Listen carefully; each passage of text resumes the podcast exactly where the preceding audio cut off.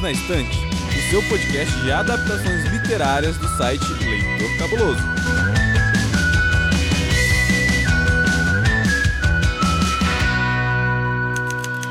Olá, eu sou Domenica Mendes. Olá, eu sou Bruno Assis. Mentira, você é quem? Sou frango! Depois de um longo período na geladeira nesse podcast, tô aqui de volta. Mas saiu e não voltou, você pode voltar quando você quiser. Ah, eu sou colocado na geladeira desse episódio aqui, as pessoas pensam, uai, cadê o frango? E o frango não aparece. É porque eu não estou sendo convidado para gravar, sabe como é que é? Eu tive que ir no Twitter, virar e falar, olha gente, eu estou disponível para gravar programas em áudio transmitidos por feed RSS. Nossa, que mentira, mas a, essa definição de podcast eu acho válida. Muito obrigada por transformar meu trabalho em algo mais fácil, frango. mas você sabe que isso é uma legião. Legião é um bom tema para o episódio de hoje. De fãs aqui, né, senhor Galo. Então, prometi no episódio da semana passada que você viria, então seja bem-vindo de volta, tá? A casa é sua, você sabe. Estamos aqui, perdidos na minha casinha de podcast. E é isso aí, bora lá. Bora lá. Hoje a gente vai falar sobre Belas Maldições, uma série original da Amazon Prime. E estou aqui ao lado do meu amigo Galinácio favorito, mas antes a gente falar da primeira e depois a gente fala o porquê da primeira e da segunda temporada, como está o título desse podcast, é hora de dar uns beijos, né, Frango? Então vamos, vamos dar um beijo, Frango, em alguém? Vamos dar beijo. Então, me fala, Fran, quem que você quer beijar hoje? É, tem, tem essa parte no podcast, como é que é? Eu perdi. Você manda um beijo, você manda um beijo pra alguém. Então, eu vou mandar um beijo, um beijo de língua, em Rodrigo Basso. Com o perdão da senhorita Domênica Mendes aqui, vou mandar um beijo de língua em Rodrigo Basso, pois estou com saudade de meu amigo e eu sei que ele está aí a alguns cômodos de distância de você. Então, sinta que eu estou lambendo a língua de Rodrigo Basso neste momento. Nossa, ok. Alguém tem que fazer isso. Então é isso, mas sim, Baço queria participar com a gente, mas infelizmente, para nós e para ele, porque ele ficou chateado, ele falou, ah, eu queria gravar com o frango, né? Comigo, foda-se, mas, ah, eu queria gravar com o frango. Eu falei, não vai gravar, você tem compromisso já. Ele tá mestrando meses de RPG com os amiguinhos dele, então não bateu a agenda, mas ah, então ele tem outros amigos, é isso. Ele tem outros amigos. Sou contra. É, é fazer o quê, né? Faz parte da vida. E já que você já lambeu o baço, Deixa eu ver. O meu beijo hoje vai para a Camila Vieira, que é uma fofa que também faz tempo que não aparece aqui no Perdidos na Estante. Eu sei que ela é muito fã de Belas Maldições. Inclusive, ela gravou um Drops uns anos atrás, na época da quarentena. Vocês lembram, gente, quando a gente viveu isso? Teve isso, né? Teve teve isso, né? Que, bom, enfim. É, poderia ser o Armagedon para nós, mas não foi. E Camila Vieira fez um Drops lá indicando Belas Maldições, o que agora que o assistente vai chegando, a gente conta para vocês uma confusão de bastidor antes de cair no episódio de verdade.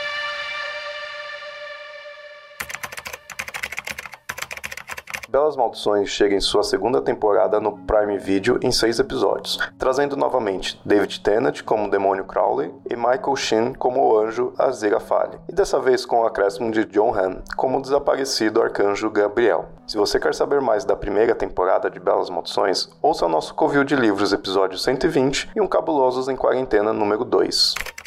Vai, frango. Mas fala, eu, eu, sei que você quer me expor, me exponha. Tem que te expor aqui na, nas redes. Por motivos de. A Domênica me chamou, convidou para gravar. Não, vamos gravar. Você já assistiu Belas Maldições? Eu não, nunca assisti. É, eu, eu sou muito fã do Terry Pratchett, né? Então, acho que eu, eu gosto muito da série do Discworld dele lá. Então, assim, gosto bastante. New Gaiman, já li várias coisas do New Gaiman, mas Belas Maldições é uma coisa que eu nunca li, nunca tinha assistido. Falei, não, beleza. Já que é pra sair da geladeira, deixa eu sair da geladeira com estilo aqui e vou assistir. Aí Domênica vira e fala: não, a gente vai gravar sobre a segunda temporada. Porque a primeira temporada já tem um Perdidos na Estante sobre ela. E aí vai essa pobre ave aqui, como é, abre o Google, joga lá: Perdidos na Estante, Belas Maldições. Não tinha. Perdidos na Estante, Good Omens. Tá em inglês. Não, não tava.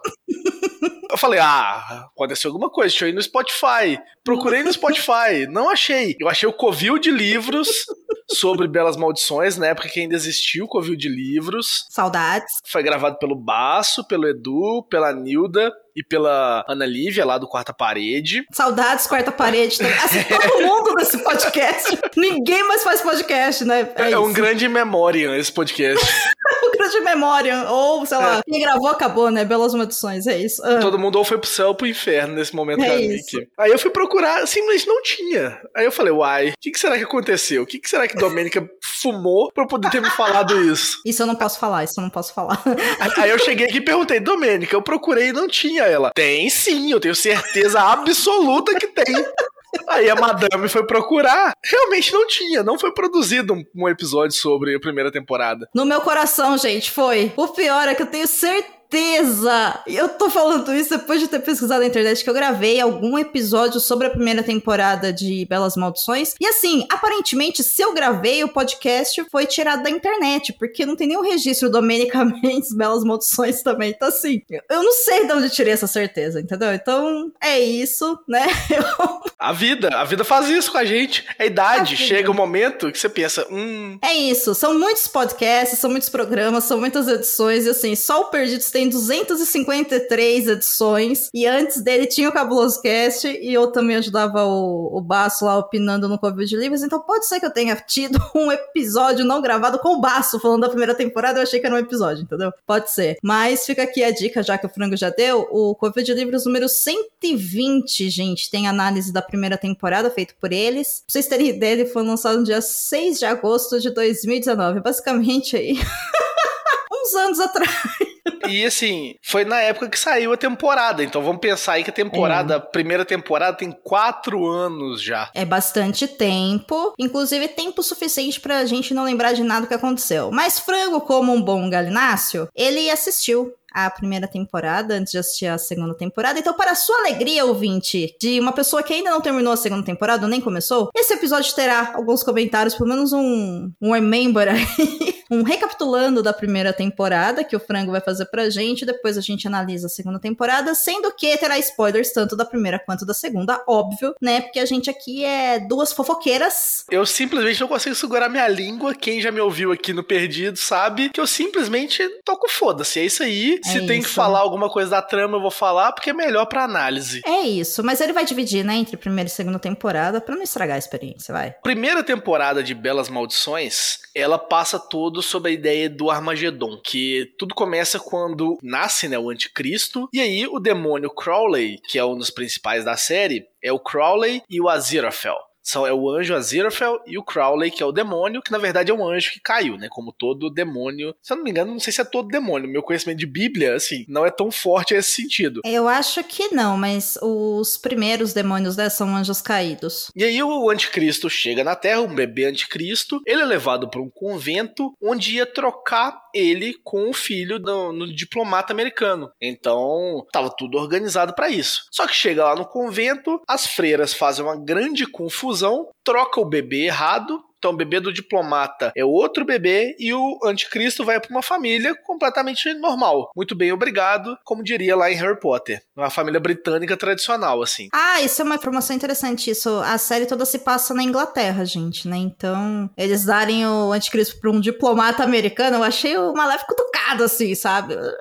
Alfinetada. Exatamente. E aí eles passam 11 anos lá cuidando desse... Rebento. É, porque eles chegam num acordo, o Crowley e o Aziraphale, que eles não querem que aconteça esse Armagedon. Eles simplesmente não estão afim. É falar, é ah, não, pelo amor de Deus, não quero isso. E eles falam, vamos criar essa criança de uma forma que vai equilibrar. Então fica os dois lá tentando a criança, o, o Aziraphale tentando levar ela pro lado do bem e o Crowley pro lado do, do mal. Só que para tentar chegar numa neutralidade, a criança é uma criança normal. Que é basicamente o que a gente faz com qualquer criança até mais ou menos seus 11, 12 anos, né? A gente tenta equilibrar ele, né, com alguma coisa de boa para pelo menos o seu sapata. É, isso aí. Você dá um gole de cerveja e um alface. É isso que você faz com é criança isso. até os 11 anos. É, não, a gente não tá mais nos anos 90.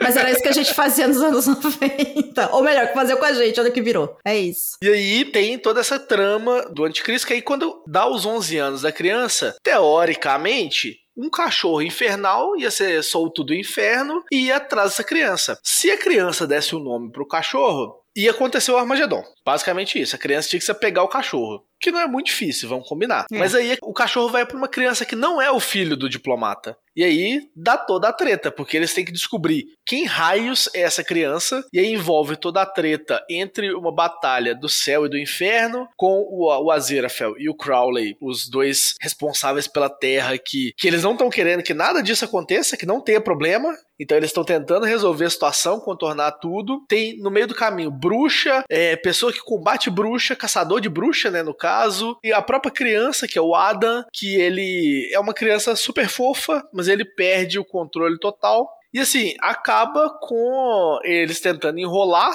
tudo. E o Adam, na hora que chega, a treta inteira parece o grande demônio. Na hora que o Armagedon dá errado, porque no final eles conseguem fazer uma neutralidade ali, eles conseguem expulsar os Cavaleiros do Apocalipse. Porque tem isso também, aparecem os Cavaleiros do Apocalipse ali. Sim. É a fome, a morte, a guerra e a poluição, que a poluição substituiu a peste nesse caminho. Isso. E eu acho legal como é que cada um deles é apresentado na primeira temporada. Acho que vale assistir só para ver como é que é a introdução de cada um deles, Nossa, que é bem legal. Sim, sim, eu acho que é uma das melhores partes mesmo da primeira temporada. Eu lembro, não, mas eu lembro que quando eu assisti foi uma coisa que me chamou a atenção. É isso. E aí tem toda a treta, o Aziraphale perde corpo, e aí ele volta no corpo de outra pessoa, e aí chega a criança, o Adam, e ajuda a destruir os Cavaleiros do Apocalipse. Os amigos do Adam destroem os, os Cavaleiros do Apocalipse, inclusive as crianças. É, o crianças. Stephen King gostou, né? é, adorou. E aí resolve tudo, aparece o demonião lá assim, e aí o demônio conversa com o Adam e ele fala que. Não, não tô afim. O Adam, que é a criança, né? O anticristo, fala: ah, não tô afim, eu não quero mais ser o anticristo, foda-se isso tudo, não quero mais saber disso. E aí acaba o Armagedon, porque não tem mais o anticristo, e fica tudo normal, assim, tá tudo ok. É e aí acaba tudo voltando ao normal, com o Aziraphale lá na livraria dele, tudo tranquilo. Ele e o Crowley na maior broderagem, e aí entra o a broderagem nesse momento ainda era uma broderagem mesmo, que é, ainda era debaixo dos panos, mas tudo bem, tudo tranquilo. E para mim a temporada acabou ali, encerrou bonitinho. para mim não tinha abertura pra uma segunda temporada. E fizeram o que é uma segunda temporada. Então, aí vale a observação de que quando a gente fala que Belas Maldições é uma adaptação literária, é porque, como você disse aí, né, Franguinho, existe um livro chamado Belas Maldições, que foi escrito em uma parceria do Terry Pratchett com o Neil Gaiman. Só que o Sr. Terry faleceu, então era impossível escrever uma segunda temporada ou um segundo livro para ser adaptado. E quando acabou a primeira temporada, o Gaiman falou que não teria uma segunda temporada porque ele não ia querer desrespeitar a memória do Terry, que ele seria impossível para ele, né, fazer uma segunda temporada e tal. E fã ficou enchendo o saco, assim como como os conservadores lá, saídos diretamente do inferno, vieram falando que absurdo como Crowley com o Raphael foram colocados nessa série porque eles eram muito gays. E aí várias pessoas viram um fuzuê, né, gente? Aquela época o Twitter também era mais sossegado que é hoje, né? E a gente ficava tudo feliz quando um artista, um escritor, um alguém né? Dava atenção pra gente. E aí eu me lembro de um tweet que bombou, que foi um cara, um nerdola lá questionando e super falando que era um absurdo a leitura que as pessoas tinham de que eles eram um casal porque apesar de não ter nada é, de cunho é, sexo afetivo entre eles, né? Eles não se beijam, eles não dormem juntos, não tem nada. Afinal, gente, são anjos e demônios, sabe? Todo mundo que assiste a primeira temporada fala, eles são um casal. E sim, eles são um casal. E aí veio o gamer e falou, eles são um casal, cara. Vou esfregar na cara do César aí, ó. É um casal sim. É um casal sim. Quem disse para você que eles não são um casal, né? E é bem interessante a proposta da primeira temporada, porque quando a gente pensa nessa luta do bem e do mal, esses dois também são bem egoístas, né? Eles não querem que o Armagedon aconteça porque eles se apegaram aos humanos e à Terra e eles querem continuar aqui. E se a Terra acabar, eles não vão poder mais ficar aqui. Então tem nada sobre o anjo querer proteger a humanidade, o demônio querer levar todo mundo pro inferno. Não, não, é tipo, eu vou defender o meu, tipo, o meu empregador que se vire com, o dele, né? Tá certo. Então, é assim que tem é, que Errado ser. não tá. Além de tudo, é comunista. Não, pera, calma. não piora a situação, do. É, desculpa, gente, perdão. É um sonho, um sonho. E uma coisa que você falou aí é legal, do que é um livro escrito pelo Neil Gaiman e pelo Terry Pratchett, né? Então, eu falei que eu gosto muito do Terry Pratchett, que eu já li vários livros dele da série Discworld. E aí, o humor do Terry Pratchett, é, para mim, assim, eu tenho dois escritores de humor que são meus ícones, que é o Terry Pratchett e o Douglas Adams. É bem parecido, né, o estilo de humor, né? Tem uma questão um pouquinho diferente que é tipo, no Terry Pratchett, as situações são cômicas de tá. fato. E no Douglas Adams tem uma piada grande por trás ali. Uhum. Tem uma questão um pouquinho diferente, mas é coisa boba, assim. Mas é muito parecido questão de humor britânico dos dois. E na primeira temporada do Belas Maldições, dá para ver que tem muito mais o estilo do Terry Pratchett do que na segunda. Porque a, a abertura da primeira temporada, inclusive, é muito típica do Terry Pratchett, que começa falando da criação do universo, não sei o que, é Deus falando, a deusa, uhum. na verdade, falando, aqueles diálogos entre o Aziraphale e o Crowley, que são mais de várias tiradinhas, é muito mais o estilo do Terry Pratchett do que o estilo do Gaiman. Você não ah, vê um Gaiman que é muito nesse sentido. Na segunda temporada perde um pouco desse tom mais sarcástico que tinha na primeira, desses diálogos mais afiados, mais cortantes. Ele perde um pouco e até do absurdo também, porque o Terry Pratchett também é outro que adorava o absurdo. E na primeira temporada tem muito mais absurdo que na segunda. É, eu te confesso que na segunda temporada o que eu senti foi que houve mais uma aproximação dos dois, num sentido de, olha, a gente tá caminhando esses dois personagens para uma revelação que a gente vai deixar muito claro no final, e de fato deixam, né? E também assim, a gente já conhecia esses personagens, então não tinha por que ficar muito inventando, né, ali, vamos reapresentá-los. Não, a gente já conhecia. Só que tem uma leveza essa série e, e tem umas coisas muito engraçadas. E, e para mim, o humor da segunda temporada, ele fica mais em mostrar as, as ilógicas do sistema, sabe, no qual os dois estão. Então é a burocracia, né, do céu e do inferno que vai te fazer dar risada, porque cria ali uma semelhança da gente com qualquer tipo de trabalho que você já teve, principalmente da parte, né, burocrática administrativa. Existe, acho que muito questionamento e até quero conversar contigo sobre isso, porque e aqui falando abertamente já da segunda temporada, uma coisa que me chamou a atenção é que me parece que o, o Aziraphale, ele passa por um processo muito semelhante a uma pessoa que está perdendo a fé. No sentido de começando a questionar, né, os dogmas de uma religião, né? Porque ele tem toda aquele, a, aquela visão poliana sobre Deus e sobre o céu. O Crowley, pro seu lado, ele olha e fala: Eu já saí daí, então não é que ele é mal, é porque ele já saiu dali, ele já questionou. Então eu percebo que o humor fica nessas partes, né? Tanto que assim, a abertura, pô, a abertura é lá, o Crowley construindo, né, a Via Láctea. E por acaso o Azrael aparece lá, eles se conhecem e tal. E aí eu achei maravilhoso quando ele fala: Olha tudo que eu criei, que bonito né? E aí ele fala, bom, mas ali vai ficar terra tal, que vai durar, acho que 6 milhões de anos, acho que ele fala, né? E ele fala, mas em 6 milhões de anos não vai dar tempo de ver nada né? Não, mas é o tempo que tem. Então a gente podia pegar então a Terra e colocar mais pro meio, já que eles só vão ver o céu, eles podiam ver mais coisas. Não, mas não pode porque tem um quadrante certo. Então por que, que eu tô fazendo isso? E assim, gente, quem não passa por isso no trabalho, sabe? Eu posso deixar melhor. Não, mas não pode. Mas por que, que não pode? Eu... E aí, ah, para mim, assim, o melhor. A caixa de sugestões. Eu vou então conversar com Deus. Não, a gente não pode conversar com Deus. Não, então eu vou só deixar uma nota na caixa de sugestões. Não acho melhor não. Eu vou criar então uma caixa de sugestões. Não, não, não. Então assim, o humor fica nesse, nesses detalhes mais burocráticos, sabe? E tanto que ele é expulso do céu por questionar isso, né?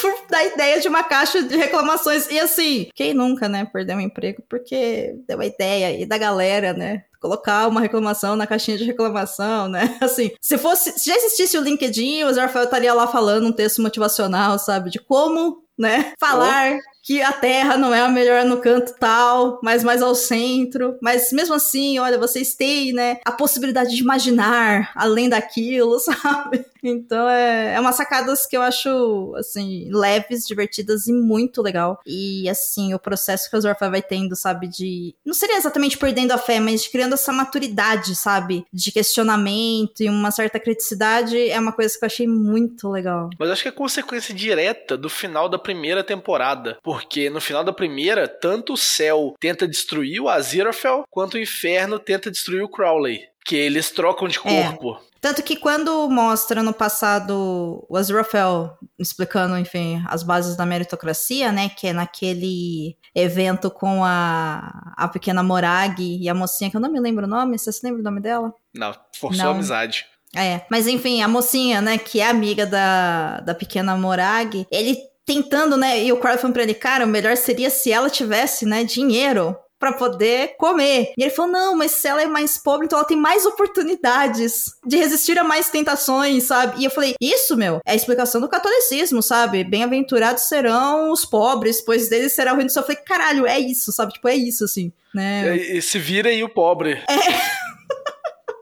Ai, maravilhoso. Eu gostei muito. Eu achei muito divertido, muito divertido. É, mas acho que vale dar um contexto geral dessa segunda temporada, né? Tipo, o que, que é falado nela, porque se a primeira tem o Armagedon, Sim, essa segunda, ela é mais simples, né, na verdade, de trama. bem Porque mais, não tem, bem mais. não tem um mundo pra explodir, na verdade. Ela é bem mais tranquila e ela a gente só vai saber realmente o que, que é a treta lá no último episódio, que é quando penúltimo e último episódio.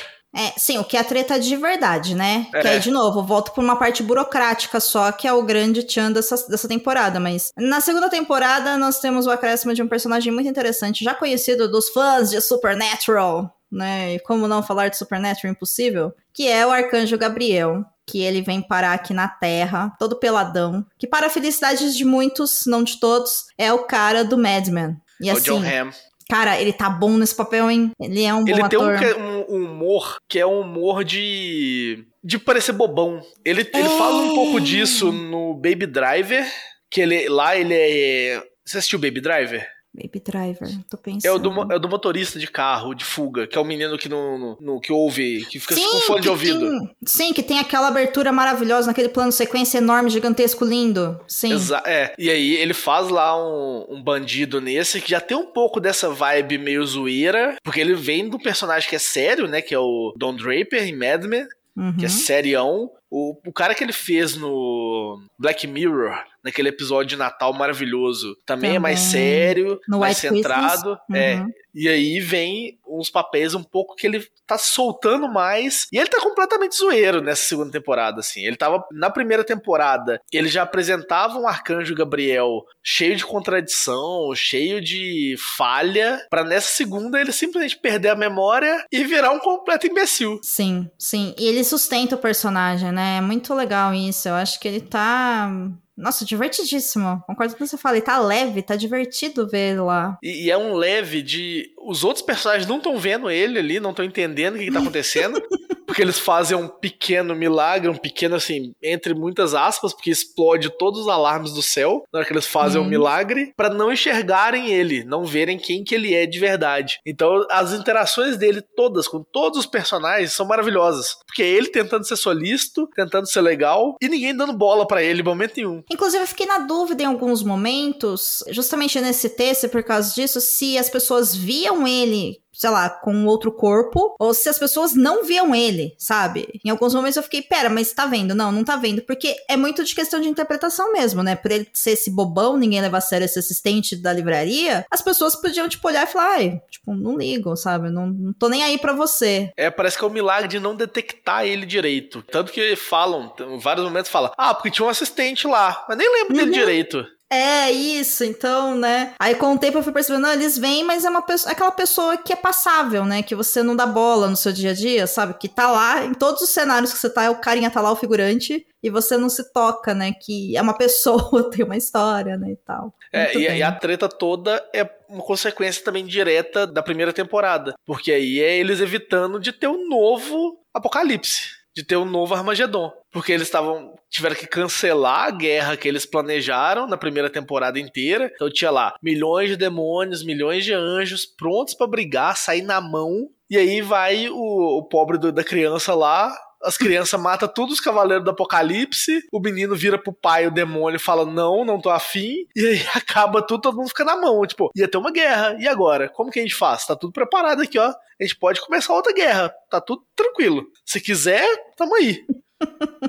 Exatamente. E aí o Gabriel chega, o Crowley e o Azorfar obviamente sabem quem ele é, né? Tanto que eles fazem esse milagre. E aí o grande tchan é que os dois tem que manter ele escondido, porque eles sabem que tanto o céu quanto o inferno estão em busca do Gabriel. E aí, como que se faz, né? E aí? O que que se faz, frango? você faz um pequeno milagre e fica uma zona. Porque você tem que resolver. Além disso, você mentiu falando que você fez duas mulheres se apaixonarem. Sendo que elas não estavam apaixonadas. Só uma delas estava interessada na outra, né? É, a outra, inclusive, estava num relacionamento lá, tranquila. Tranquila, assim, né? Entre aspas, porque o relacionamento não tava tão bom. Ela não tinha interesse na outra. E vira mente, eles têm que fazer, além de esconder o cara, tem que fazer duas pessoas se apaixonarem. Cara, assim, sabe o, meme do, do cara do Death Cinema, sabe? É. Death TV Show pra mim, sabe? Assim, maravilhoso, né? Que tem... Como que a gente resolve isso? A gente tem que fazer aquelas duas pessoas se apaixonarem. E como é que a gente vai fazer se apaixonarem? A gente vai fazer um filme de comédia romântica, porque é assim que as pessoas se apaixonam, os humanos. Eles não podem ficar molhados que eles se apaixonam. É basicamente isso, né? O plano todo do Crowley é: então, eu faço chover, boto as duas embaixo de um todo. e aí vai resolver. Elas vão olhar uma no olho da outra e vão se apaixonar as duas. Porque não tem como não se apaixonar desse jeito. Exatamente. Mas como assim, Crowley? Não sei, é algo que os humanos fazem. Já o Azrael tenta que tenta que tenta e ele acha uma boa ideia né, nessa época de Bridgerton, nessa época de Jane Austen e tal, como ele gosta de ler, ele acha uma boa ideia fazer um baile a lá Jane Austen, mas em pleno século XXI, com os comerciantes da rua onde ele trabalha. E aí ele faz uma maluquice lá de um evento de vamos combinar as próximas ações do nosso comércio misturado com, sei lá, venha tocar e venha fazer não sei o quê. E aí a gente começa a entender, né, o porquê que ele tem uma, uma livraria e, enfim, ele guardou o primeiro exemplar de tudo que é muito valioso, porque essa moeda de troca que ele tem com as pessoas para convencê-las a ir pra lá. E aí ele faz realmente um baile, então as pessoas entram, elas são encantadas umas pelas outras. Então tem a galera, tipo, usando roupa nossa e dançando, sabe? Como se estivesse lá no século 17, 18, assim. No estilo Jane Austen, né? Que ele tá buscando ali. Exatamente. Que eu, particularmente. referência de romance é Jane Austen, que é reproduzir aquilo ali. Exatamente. Que eu, particularmente, a gente acha um porre, tá? Não me cancela na internet, mas eu acho um porre assim. Olha. Eu nunca li, eu não posso opinar sobre esse assunto. Então, assim. Eu tentei e falhei miseravelmente. Foi uma decepção tão grande eu não consegui ler Jane Austen, assim, não é para mim. Não é para mim, assim, é romântica demais, não dá. Ugh.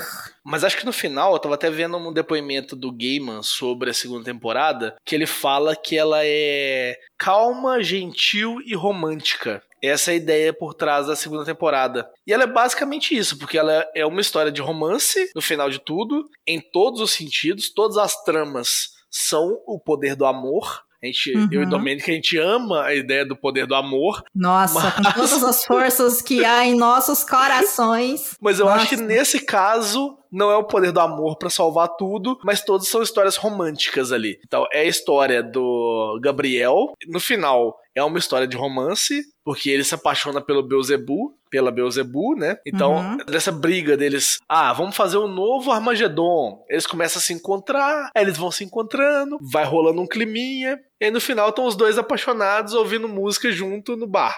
É basicamente isso que, que eles ouvem, assim. E aí a história do Aziraphale e do Crowley é uma história de romance, agora completamente escancarada pro Nerdola botar o dedo no cu e girar, de desespero, que agora tem dois, tem um anjo e um demônio gay se beijando. Não, e detalhe, né, é falado primeiro no meio do texto, lá tem um momento que o Furfur, né? o nome é maravilhoso do demônio, Furfur. Ele manda, né, lá os zumbis pra Terra e é falado na série que essa foi a primeira prova que ele teve de que os dois estavam juntos em um relacionamento. E isso há sei lá quantos anos atrás. Acho que era 90 anos atrás que ele dá a informação. E aí depois no final da temporada a gente tem realmente, quer saber de uma coisa? Antes que alguém fale que, ai, não, não era bem isso, a relação dos dois era uma broderagem, é porque eles eram parceiros, eles eram truto. Vamos meter um beijo na boca que é pra tirar dúvida de todo todo mundo, né? Então rola um beijo. E aí é, e é uma ideia de. Esse beijo é aquele beijo de desespero, que tá tudo dando errado. É. E é aquele beijo de comédia romântica, que era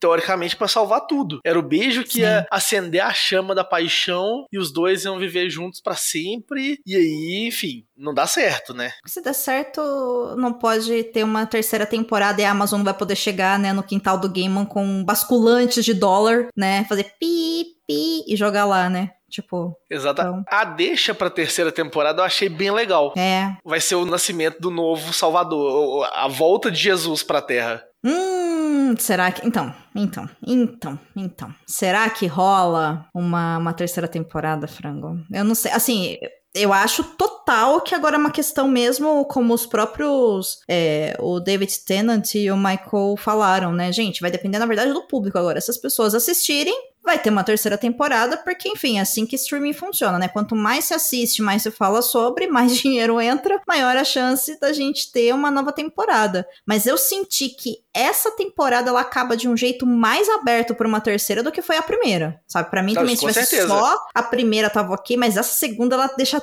tudo caminhado para uma terceira temporada. É, porque ele separa os dois personagens principais, separa o Crowley e o Aziraphale Uhum. no ponto alto do romance dos dois ali, que eles estão entendendo realmente o que é o sentimento que um tem pelo outro. O Aziraphale vai ocupar o lugar do Arcanjo Gabriel no comando do céu ali. O Crowley vai ficar na vidinha dele na Terra, sem poder ter contato com o inferno também, porque tá tudo uma zona, né? Tudo uma Sim. grande, uma grande confusão. No auge da paixão, o tesão batendo lá no teto e eles separados com a promessa de que a terceira temporada é a nova vinda do Salvador. E o que, que o Crowley vai fazer com o novo Salvador, sabe? Tipo, meu irmão. Eu- Eu não tenho ideia, assim, do que, que pode ser, porque essa série, ela se baseia muito na, na mitologia cristã, né? Ela é totalmente mitologia cristã. Pra criticar, pra, enfim, fazer vários apontamentos e, assim, até onde eu sei, pelo menos quando eu né, estudava na escola católica, a gente ainda não teve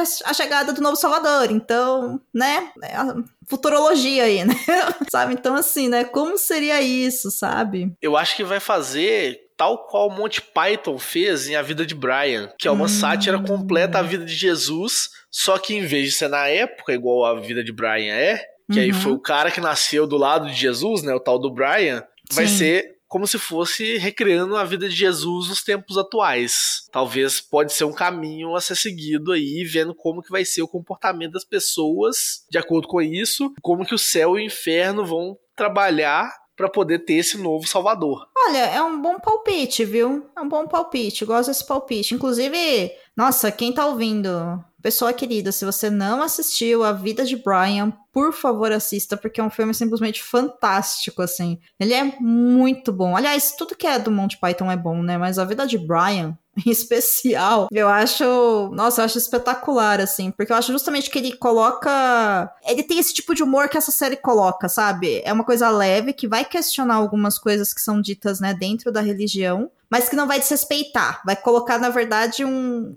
um convite pra você questionar a sua fé quando ela deixa de ser prática e boa do jeito que deveria ser, né? Então, é bem legal, assim. Eu gosto muito, assim. Acho muito bom. É, que eu acho que é um caminho que pode ser seguido, né, a terceira temporada, talvez, assim, chutando e pensando que é o humor britânico, pensando que o Gaiman tem inspiração no Monty Python ali também, né, tem Uhum. inspiração o Terry Pratchett ali também, então, assim, é outra, um caminho que pode acontecer. Mas o destaque pra mim da segunda temporada é completamente a relação do, do Crowley e do Aziraphale, não tem outra coisa que destaca aí mais do que isso, porque é uma coisa que vai sendo construída aos pouquinhos na temporada, a gente já viu na primeira temporada, né, já tinha visto a relação dos dois, como que era. E aí Uhum. nessa segunda, assim, aprofunda muito mais de, de conversa entre os dois, de sentimento, de relação. E essa essa parceria que eles tiveram ao longo de séculos e séculos aí, milênios, pra fazer da Terra o lugar deles. Eu concordo. Tanto que, assim, esperar que ia ser alguma coisa mais sobre o relacionamento dos dois eu já esperava, porque tem um pôster maravilhoso de divulgação da segunda temporada, que são os dois um do lado do outro e as asas formando um coração, né? Porque esse Então- pôster é lindo.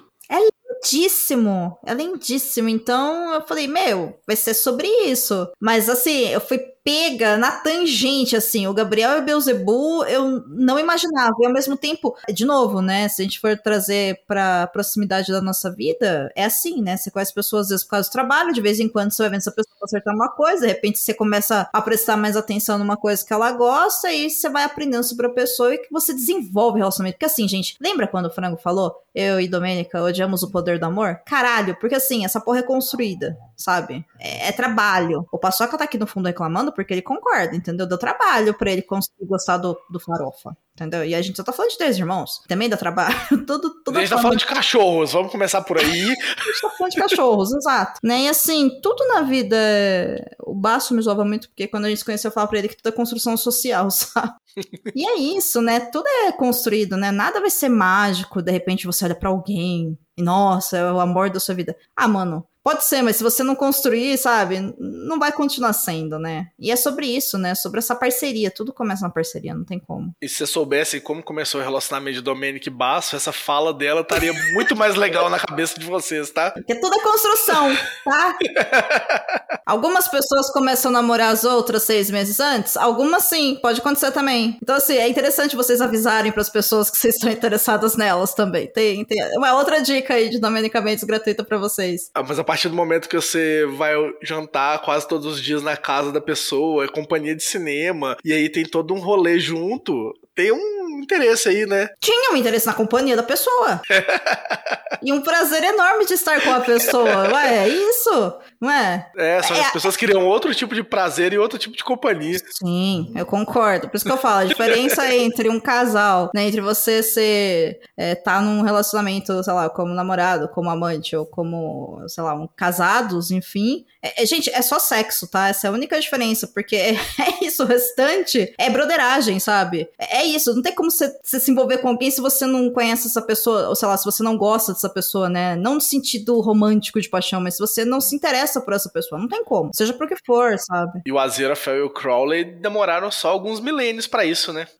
isso. Mas assim, é, é por isso que a gente vendo de fora, e como na série não mostrava absolutamente, na verdade, nada, né, sobre essa parte é, de relacionamento sexo-afetivo, a gente saiu da primeira temporada falando, eles são um casal. Sabe? No sentido que, pô, eles têm uma parceria, entendeu? Eles são. Poderia ser. Eles são uma família, igual, sei lá, quando você passa. Igual Velozes e. Furiosos. É, isso, igual Velozes e Furiosos, entendeu? Somos todos família, this is family. Ou quando você vai morar numa república, né? E quando você passa na faculdade, você vai dividir lá a casa, sei lá, com cinco, seis caras. Meu, você não precisa transar com esses cinco, seis caras, mas naquele período vocês são todos amigos, vocês são família, sabe? Tá tudo bem. Mas se quiser transar também pode. Se as pessoas quiserem, pode. Uai, é isso, sabe? E a diferença da broderagem pro casamento é essa, né? É só o sexo. Então, enfim, é, é isso. Você para de ficar me expondo. Tá errado É. ficar me expondo. Tá errado.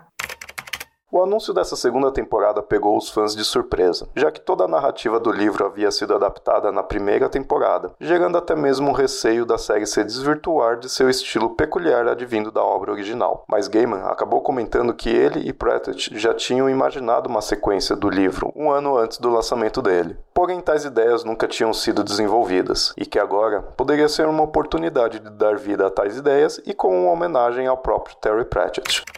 Então você acha que vale uma terceira temporada e você gostou, Frango? Você que assistiu assim tudo de uma vez? Foi uma boa experiência assistir os 12 episódios de uma sacada só? Eu acho que foi, foi. Eu assisti em dois dias, né? Então eu assisti uma temporada num dia, outra temporada no outro. São só seis episódios, então é bem tranquilinho de ver, assim. Uhum. E a segunda temporada é menor que a primeira, já é uma grande vantagem de tempo aí. Porque a primeira temporada, cada episódio tem uma hora mais ou menos. Sim. Da segunda é 40 e poucos minutos cada episódio. Que já ajuda bastante, né? Pensando no tanto de série que tem pra ver. Mas eu, eu gostei bastante. Eu acho que a, a primeira temporada, igual eu falei, ela tem uma pegada mais do Terry Pratchett ali de humor.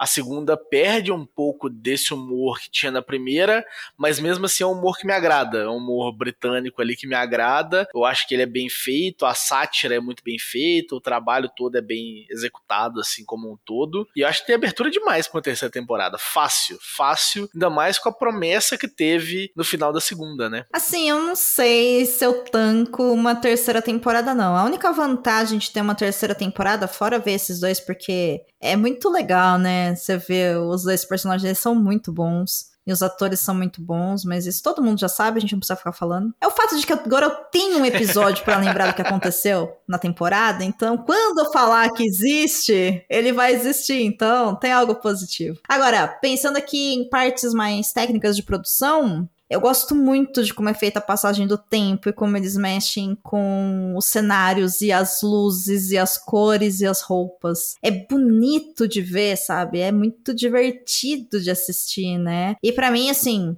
Crowley vestido de anjo, andando que nem abelha. Foi o ponto alto da temporada, Impagável. foi ver ele de anjo ali. tentando, criando o universo inteiro e recebendo elogio. Ah, aquela beirada ali, É. meio rosa, tá bonita, tá? Você fez aqui tudo. Não vai servir pra nada. Não, é mas aquela sacanagem. beirada rosa ali Ah. ficou bonita, tá? Pode se orgulhar dela. Nossa, é isso. E aquele anjinho. Como é que chama aquele anjo que fica no lugar do Rafael no, na bookshop? Você se lembra? Não, mas é a anja que fica cuidando da segurança lá quando ele chega, quando prende o, o Crowley. É, a policial, né? Que ela tenta se passar por, por, por gente, né? Por humana. E ela se veste super caricata, né? E não sabe como se comportar. A- aquela atriz, ela é de uma doçura, né? Assim, ela tá muito bonitinha, muito delicadinha, assim. Ela me convence que ela é um anjo. É assim, na verdade, ninguém é muito. Ela que talvez seja o mais anjo de todos. Do- de- Porque os arcanjos, eles parecem ser. Você fica meio na dúvida, se são bons mesmo ou se são, sabe? É, todos eles, na verdade, né? Tanto os arcanjos, se eles são bons, ou se os demônios, se eles são ruins. Tem toda uma discussão que a gente É. não falou aqui de Jó. Né, da, do que que. Que pra mim é uma das melhores discussões da temporada, que é o que Deus fez com Jó. Deus é, é inefável. Eu queria chegar Então, nisso. o que que Deus estava tentando ali, Sim. Jó, destruindo tudo. E aí tem toda a questão de, ah, beleza, os anjos são realmente bacanas. E o inferno é realmente ruim, assim? É todo um grau de cinza que sai dessa dualidade que a gente tem na igreja católica e que a gente vê mais na série, Sim. assim, de discutir mesmo. Beleza, pode parecer que tava legal ali o que Deus tava fazendo, mas, porra, matou os três filhos de Jó, né? A ideia era matar os três. É, é. Inclusive, aconteceu uma coisa curiosa comigo, porque eu não sei se você sabe, mas eu comecei a assistir Grey's Anatomy. Ah, você fez isso com sua vida. Aí, eu fiz, eu fiz. Já falei aqui no Perdidos na Instante que o motivo ao qual me levou a cometer esse ato para comigo mesma e colocar o baço para reassistir, porque ele tinha assistido 10 temporadas antes de me conhecer, Exposed matrimonial aqui. Eu fui assistir essa série por causa de Sarah Ramirez, que é uma das pessoas que me despertam sensações corporais intensas. e aí, eu, assim, essa pessoa, porque eu não sei falar, né, atriz e ator em gênero neutro. Hoje ela é uma pessoa, se entende como uma pessoa não binária, mas na época que fez Grey's Anatomy, ela se entendia como uma atriz. Então era a, né, Sarah Ramirez, tal, enfim, ela interpretava a Kali. Que foi mais ou menos ali no momento também que ela se entendeu como uma mulher bissexual e hoje ela se entende como uma pessoa não binária pansexual, beleza. E aí, eu cheguei já na 14 temporada de Grey's Anatomy em menos de dois meses, porque eu estou consumindo aquilo como se fosse água no deserto, porque é um novelão. E é isso, vocês não estão sabendo, mas assim, Frango está rindo, gente, com uma cara de decepção muito grande e ele não tem o direito de fazer isso, tá? Eu tô calado, porque primeiro eu fui procurar quem E era Sarah justamente- Ramirez. Aí eu fui ver quem era Sarah Ramirez. aí eu estava vendo aqui Sarah Ramirez. Aí você me solta a bomba que você já tá na 14 temporada. Então você tem que procurar assim, ó, Sarah Ramirez, Grey's Anatomy, que é ela interpretando a Kali Torres, tá? E aí você vai entender do que eu estou falando, frango. Porque temos algumas coisas em comum. E aí, passei por um episódio onde uma personagem, que é a April, ela é uma médica, que ela tem muita fé. Né? E é um episódio que ela tá questionando a fé dela. Então, assim, basicamente acontece um monte de coisa errada só na mão dela, ela que tá narrando esse episódio. E chega um paciente no hospital que ele chega com uma ideia de uma suposta tentativa de morte por suicídio, e ele fala que não, que na verdade ele foi tentar cortar a mão porque tá na Bíblia que para evitar tentações você tem que cortar a sua mão. Né? Se você pecou, você corta sua mão. E aí ela fala de Jó, né, com ele em um determinado momento, e aí ela dá uma frase maravilhosa explicando para ele que não pode levar tudo na literalidade da Bíblia, que é quando Deus criou o mundo, ele criou também as metáforas. Então, por favor, né, seja inteligente. E ela fala dos sete filhos de Jó. E ela questiona também essa parte, sabe, dessa ideia de Jó, né? Por que que Deus, né, usou Jó, que era o seu fiel humano, o ser que mais era fiel a ele, destruindo tudo que ele tinha, tudo que ele amava. E na série eles colocam três filhos de Jó, mas assim, é maravilhoso a lógica de vão, vão tirar tudo dele, mas tudo? Ele demorou tanto tempo a ter, sim, e aí vão matar os filhos de Jó. Os três filhos de Jó? Não, depois vão devolver tudo. Mas os filhos também? dobro. Tá, mas os filhos também. Então, assim, é, é perfeito, sabe? A hora que você vai pensar, tipo, meu, você tira os três pra depois você dar seis. Não, não. Não serão seis. Porque, serão Deus, porque. Deus gosta de sete. Sete, sabe? Porque Deus gosta do sete. Então, assim, é um tipo de humor bem interessante, né? E fora o detalhe de, ah, vão ser seis filhos, mas vão ser os três anteriores? Não, vão ser seis novos. Não, mas então, ela já tem cinquenta e tantos anos. Eu não sei se ela vai estar disposta a ter sete filhos agora. 58 anos. Não, mas aí a gente faz um milagre. Mas não sei se ela vai querer, sabe? Você só vai querer esses sete filhos. Aí depois, aí pra encerrar toda essa pataguada, duas coisas que eu acho que mostram essa profundidade de todos os personagens, menos dessa anjinha aí da livraria, é que se tem o lado bom e o lado ruim, porque ali a gente descobre, né, o, o Azrael ficou super surpreso porque o Crowley tem um monte de pomba, ele que tava destruindo tudo lá, e aí você descobre que as pombas, na verdade, foi a criação de Jó, que ele protegeu, porque ele não seria capaz de matar, né, e tal. E aí eles fazendo o parto humano da costela de Adão, da costela de Jó, porque é o jeito que o Gabriel viu e ele acha que é. Meu, e assim, a mulher sendo inteligente entendendo e Jó, tipo, não, mas não é assim, ela é, é, é assim, é, sim. Então, cara. não é o nosso filho, mas nossa, que parecido que ele é, não é? Que bom que veio assim. Que bom que veio assim. Não, mas eu sou, né, você é muito parecido mesmo, você é nosso filho agora, que acabou de nascer, sabe?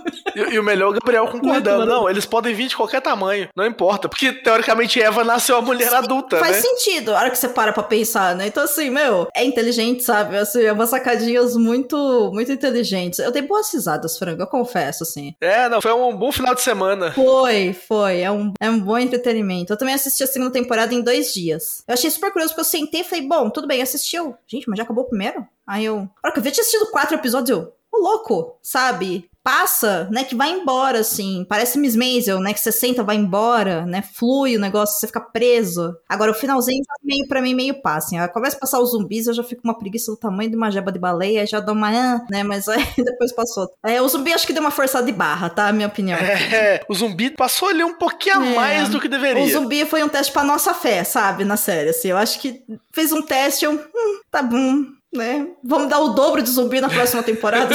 agora, Tô com medo. Não, mas aí eles começaram a destruir todo mundo, né? Então, destruiu os demônios tudo na, na entrada, na invasão na livraria. Tanto é. que chega no final, o Beelzebub, tanto que chega no final, o Beelzebub vira e fala: "Então, mas a gente vai fazer uma guerra para quê? A gente não tem nem pessoal para fazer guerra.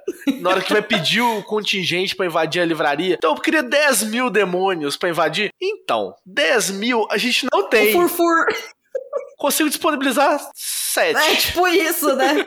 não, 10 mil não vai dar, então mil. Hum, não. Eu consigo te dar aqui pra isso. Não, e, e, o maravilhoso é, mas você quer mil demônios pra quê? Pra invadir uma livraria. Ah, é. sabe, tipo. É isso você quer mesmo, esses 5 é. milhões desse, desse budget, sabe? Pra quê? Pra mudar o link do site pra sitenovo.com, sabe? Ah, eu te dou 100 reais não dá, eu quero mais. Agora é 70, sabe? Tá bom, eu fico. né? Então, negociação perfeita, assim. Pra mim, a única coisa que valeu dos zumbis, pra te falar a verdade, recapitulando agora, é ter deixado claro, né? De que, assim, nazista vai pro inferno, tá? É isso. Ah, isso com certeza. Deixando claro, tá? Assim, se existir céu e inferno, todas as pessoas nazistas vão pra lá, vão pro inferno. Não tem como você ser certo sem nazista. E assim, a gente tem que falar essas coisas óbvias, né? Então, e ver lá o videozinho do general nazista sendo comido pela aranha, passando pelo processo digestivo, virando merda e sendo comido de novo é legal. Imagina? É uma danação que eu achei. Falei, ah, post... Acho justo. curti. Assim, quase voltei a ser católica, sabe? Quase voltei a ser católica, assim. quase que eu fui lá na igreja, sabe? Confessar os pecados de 20 tarará anos, assim, quase, quase, quase. Quase me convenceu, quase me converteu de novo. Só pra Muito poder bem, destruir nazista. É, porque a única coisa pra se fazer com nazista é destruir nazista, né? Não tem mais nada. Mas nenhuma utilidade. Nazista tem que levar é soco. Isso. E com essa frase maravilhosa, eu acho que a gente pode encerrar essa, esse episódio delicinha entre céu e inferno com a garantia de que o poder do amor venceu. Eu gosto do que com o episódio Eu e Você é sempre um papo de comadre. O ouvinte não tem ideia é. de que esse episódio não tem uma pauta, tá, ouvinte? A gente simplesmente foi falando. Não, e detalhe, já que a gente tá abrindo aqui os bastidores de gravação, tem mais uma coisa, ouvinte. Tem um porquê que eu não fiz pauta para esse episódio, que o frango é uma perda de tempo. então eu não caio mais nessa. Eu já conheço ele há tempo demais para falar, não vou fazer pauta. Eu sei que ele não vai seguir, isso é uma coisa. A segunda coisa é que sim, a gente se conhece há muito tempo, a gente é amigo há muito tempo, então a gente conversa muito bem, né? Muito gostoso. Dá um match legal assim. E o terceiro é que assim, você não sabe, mas a gente precisou reiniciar essa gravação três vezes. Então, parabéns, Ace, por ter tido a paciência de editar esse episódio. Você é incrível. Eu sei que não foi fácil, mas você é capaz. Tenho certeza que vai ficar ótimo aí no futuro para quando você estiver ouvindo eu falar isso, que foi dito no passado, né? Com certeza ficou uma boa edição, porque a gente, o programa travou, o frango, enfim, recebeu ligação, foi uma loucura aí no meio de um monte de coisa. A gente foi parando e voltando, parando e voltando, parando e voltando. Então a gente é, é uma parou essa gravação lambida, esse é um mamilo esquerdo, tá? Esse. Ui, que delícia. Ai, meu Deus do céu. Mas você tá muito lambedor hoje, frango. Hoje eu tô lambi a língua do baço, vou lamber é o mamilo de Ace. É sobre isso, tá tudo bem. Quantas lambidas você daria para para a série Belas Maldições, como um todo? Como, acho que eu daria quatro lambidas para Belas Maldições, eu acho. Eu acho que é um humor Quatro muito lambidas de cinco? Muito... Quatro lambidas de cinco. Ah. Daria duas lambidas em Crowley e duas lambidas em Aziraphale. É bom. Na parte é que eles quiserem. Hum, acho, acho justo. Acho, acho ok. Muito bem. Quer deixar suas redes sociais pro povo te seguir e se arrepender? Sou contra, não, não sigam, mas é, sigam sim, na arroba o frango lá no Twitter, que é onde ainda existe o Twitter, enquanto existir, né? Ainda tá, tá suave, mas deixa eu só ligar pra minha irmã que chegou a encomenda. Só um Desculpa, esse. Tá me tirando? Calma aí, um segundo. Tá vendo, gente? Eu falei.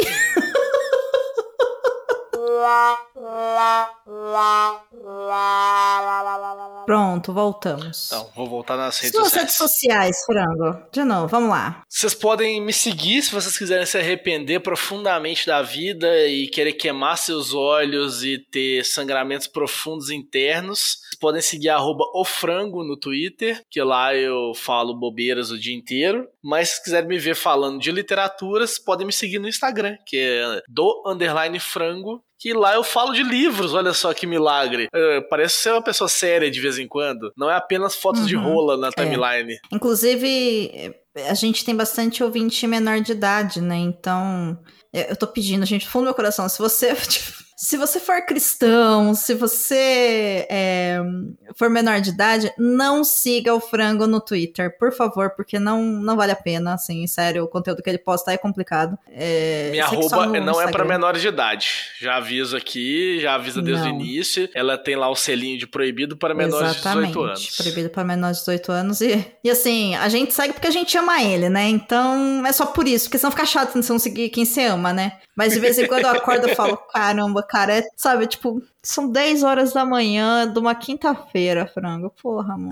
Sabe, é isso, então. Minha missão na Terra é chocar as pessoas. Não, não, me choca mais, esse é o ponto, entendeu? Depois de tanto tempo de amizade, frango não choca mais, mas é isso. Eu julgo. Não choca, mas eu julgo. Então, vocês estão avisados. Certo, frango? Certo, tá tudo avisado. 18 anos ou mais apenas na arroba frango. No Instagram é family friendly. Aí pode, é do underline frango e lá tem livrinhos filmes, Isso, séries aí é e afins. ABC Family, vocês podem... ABC, né? ABC Family tá liberado. Pode acompanhar o Frango de Boa no Instagram. E se vocês gostam do Frango aqui, que eu sei que tem muita gente que gosta, principalmente os alunos da Amanda, é, vocês podem sugerir temas. Assim como o Frango também pode sugerir temas para voltar para o Perdidos. Eu espero que você volte ainda esse ano, Franguinho. Vamos combinar mais gravações. Não vamos deixar tanto tempo sem gravar, não. Gosto de gravar contigo. É só me chamar, é, pô, você oferece fácil. então, entendeu? É só eu chamo, só eu chamo? O que, que é isso, né? Tô... Eu, eu tô aqui ah, porque eu me ofereci. Ah, então se oferece mais. Fala, eu quero gravar sobre tal coisa. Você grava. Pô, caramba. Se oferece direito, rapaz. Ficar negando, regulando participação, eu, hein? Me respeita. E pra quem quiser me seguir no Twitter e no Instagram, eu tô como Domenica Underline Mendes. Também tô lá no Blue Sky, conhecido como uma tentativa de, de Twitter.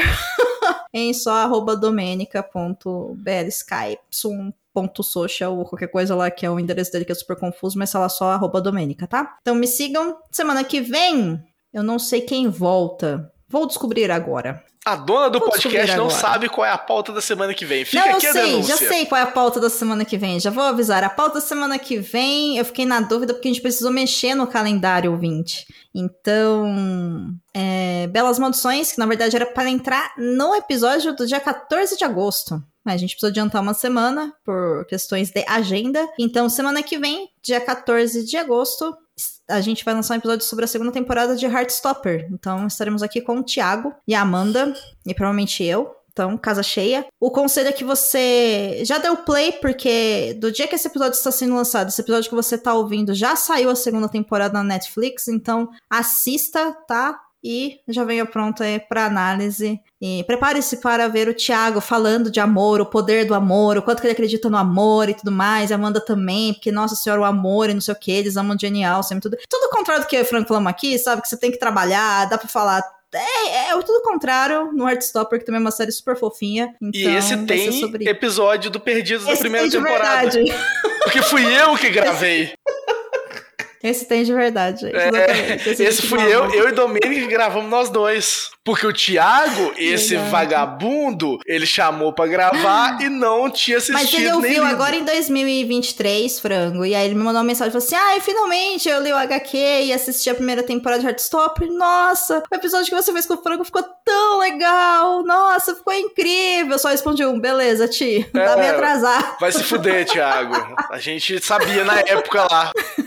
Com muito carinho, com muito amor, Ti. Sim, a gente sabe. Mas que bom que você vai poder gravar a segunda temporada, né? Então, cumprindo uma promessa de uma pauta que ele escolheu ano passado, Tiago Augusto estará entre nós para falar da segunda temporada. E. Então assistam para vocês ouvirem e depois. Entra Vermelho, Branco e Sangue Azul, que vai estrear, se não me engano, na Amazon Prime. A segunda temporada de O Verão que Mudou Minha Vida. A segunda temporada de Doces Magnólias. E a primeira temporada de Silo, que tá na Apple TV. Então, até Silo, basicamente é só Amazon Prime. Divirtam-se. Esses são os nossos próximos episódios. Se nada estrear no meio disso, nada acontecer, nenhum conflito de agenda, essa é a nossa programação. Vocês já estão de aviso avisado. Então, boa semana. Beijo, frango. Até a próxima, Um pessoal. Obrigada pelo download e é nóis. Contribua para novos episódios do Perdidos na Estante em catarse.me barra leitor underline cabuloso ou no PicPay. Se você é das redes sociais, nos encontre em twitter.com barra perdidosestante e instagram.com barra perdidosnaestantepod. Você acaba de ouvir o podcast Perdidos na Estante. A apresentação e pauta é de Domênica Mendes e Bruno Franguinho de Assis. A produção é de Domênica Mendes. O assistente de Leonardo Tremesquim. A edição é de Ace Barros. Você já sabe, a gente não cansa de repetir que esse episódio é oferecido a você graças aos nossos apoiadores. Então, muito obrigada, Irechu, Aline, Alan, Amauri, Caio, Camila, Carol, Carolina, Clécius, Daiane, Guilherme, Igor, Janaína, Lucas, Lu, Luiz, As Marinas, Jardim e Kondratovic. Moacir, Nilda e Ricardo. Vocês são incríveis. Espero que vocês gostem do episódio tanto quanto a gente gosta de fazer. Um beijo e até semana que vem.